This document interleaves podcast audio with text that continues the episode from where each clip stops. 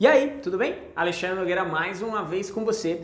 E hoje a gente vai falar um pouquinho de como lidar com os problemas que possam ter acontecido na sua Black Friday e ao mesmo tempo os indicadores que você tem que cuidar para o seu negócio continuar em pé agora nesse período. Fica comigo nos próximos minutos.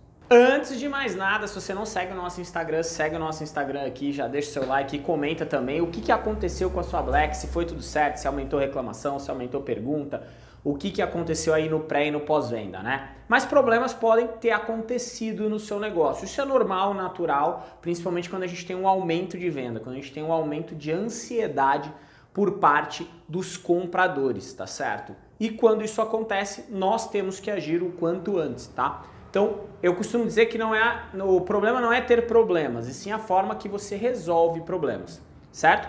Então, vamos, vamos repassar alguns indicadores aí que são importantes, tá? Magazine Luiza preza pela qualidade de atendimento, sim, tá? Tem indicadores internos. A B2W tem o Seller Index, onde olha lá cancelamento, olha o seu atraso no envio, olha a quantidade de reclamação, olha a quantidade de interação que eles estão tendo que fazer no pedido de mediações.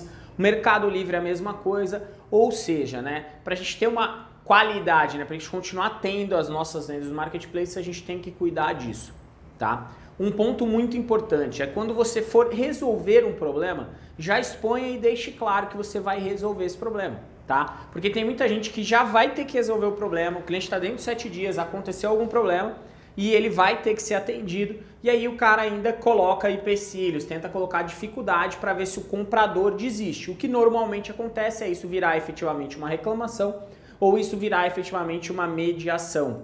Né? Normalmente, tá? Pelos números que nós temos, tanto das nossas operações quanto das operações que a gente mentora ou das operações que a gente presta a consultoria mais próxima aí, que são grandes negócios, tá certo?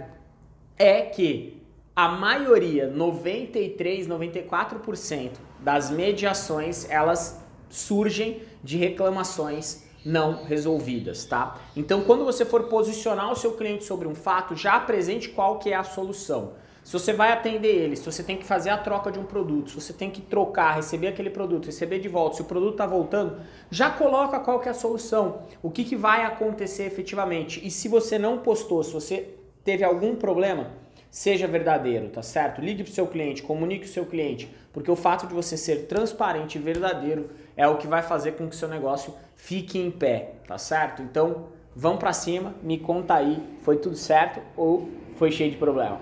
Valeu!